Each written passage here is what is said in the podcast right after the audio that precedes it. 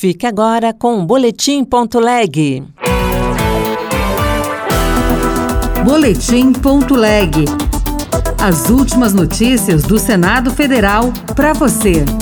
Senado aprova projeto que reduz desperdício de água. Deverá ser priorizado o reaproveitamento das águas da chuva e das chamadas águas cinzas, aquelas geradas nas casas por chuveiros, pias e máquinas de lavar, por exemplo.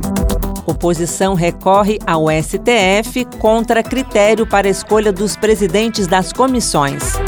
Eu sou Rosângela Tejo e este é o Boletim.leg. O Senado aprovou o projeto que estimula o uso de águas das chuvas e de reuso pela União. Repórter Pedro Pincer. O Senado aprovou o projeto que determina que a União deve adotar medidas para prevenir o desperdício de água e estimular o reuso em novas construções e nas atividades paisagísticas, agrícolas, florestais e industriais. Deverá ser priorizado o reaproveitamento das águas da chuva e das chamadas águas cinzas, aquelas geradas nas casas por chuveiros, pias e máquinas de lavar, por exemplo. A proposta, de autoria do então deputado e agora senador Laércio Oliveira, do Progressistas de Sergipe, Sergipe já tinha passado pela Comissão de Meio Ambiente. Para o relator Otto Alencar, do PSD da Bahia, as medidas são fundamentais para evitar o desabastecimento. Evitar desperdício aproveitar águas fluviais, estimular o reuso de águas é estabelecer uma nova relação de respeito e sobriedade, ajudando conscientização ambiental da nossa sociedade sem a qual essas ações, por mais bem intencionadas que sejam, padecerão irremediavelmente de eficácia. O texto segue agora para a sanção presidencial. Chegou ao Senado a medida provisória que cria o Programa de Prevenção e Enfrentamento ao Assédio Sexual, à Violência Sexual e aos demais crimes contra a dignidade sexual. A proposta já foi aprovada pela Câmara dos Deputados. Repórter Carol Teixeira.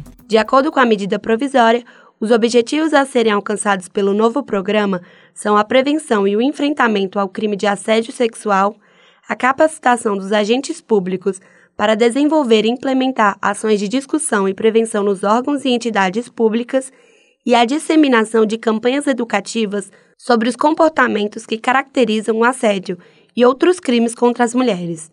A relatora da proposta, deputada Alice Portugal, do PCdoB da Bahia destaca a importância de um programa educativo para abordar os temas de assédio sexual e proteção das mulheres. Não é possível que possamos ainda idealizar um país livre com, infelizmente, assédio sexual acontecendo no uso da hierarquia nas repartições públicas, no setor privado, sem um estatuto legal que consiga efetivar um processo educativo. A MP será agora analisada pelo plenário do Senado.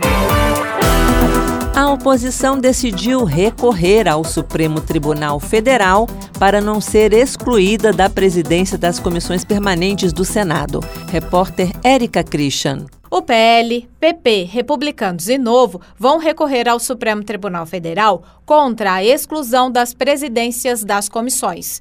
O líder do PL, senador Carlos Portinho do Rio de Janeiro, disse que o critério da proporcionalidade previsto na Constituição foi desrespeitado. Eu acho tudo isso muito ruim, muito ruim para a gestão do Senado. Dois partidos, os dois maiores, disputaram uma eleição, isso é absolutamente natural, mas essa pluralidade de participação é um princípio democrático e aqueles que defendem a democracia não podem ser os mesmos que, quando é do interesse, a desprezam. O vice-líder do PT, senador Humberto Costa, de Pernambuco, argumentou que a própria oposição ignorou o critério da proporcionalidade na eleição para a presidência do Senado. A proporcionalidade, então, tem que ser aplicada em todas as posições. No caso, por exemplo, da eleição da mesa, o maior partido era e é o PSD. A oposição lançou um presidente pelo PL. Fica difícil agora querer cobrar a proporcionalidade para as comissões. Das 13 comissões instaladas, sete ainda não têm vice-presidentes. Os nomes deverão ser definidos nos próximos dias.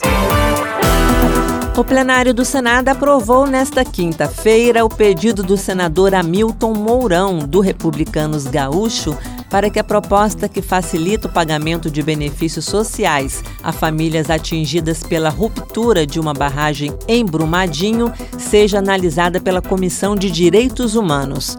O objetivo é incluir as vítimas de Mariana. Outras notícias estão disponíveis em senado.leg.br/barra rádio. Você ouviu Boletim.leg. Notícias do Senado Federal.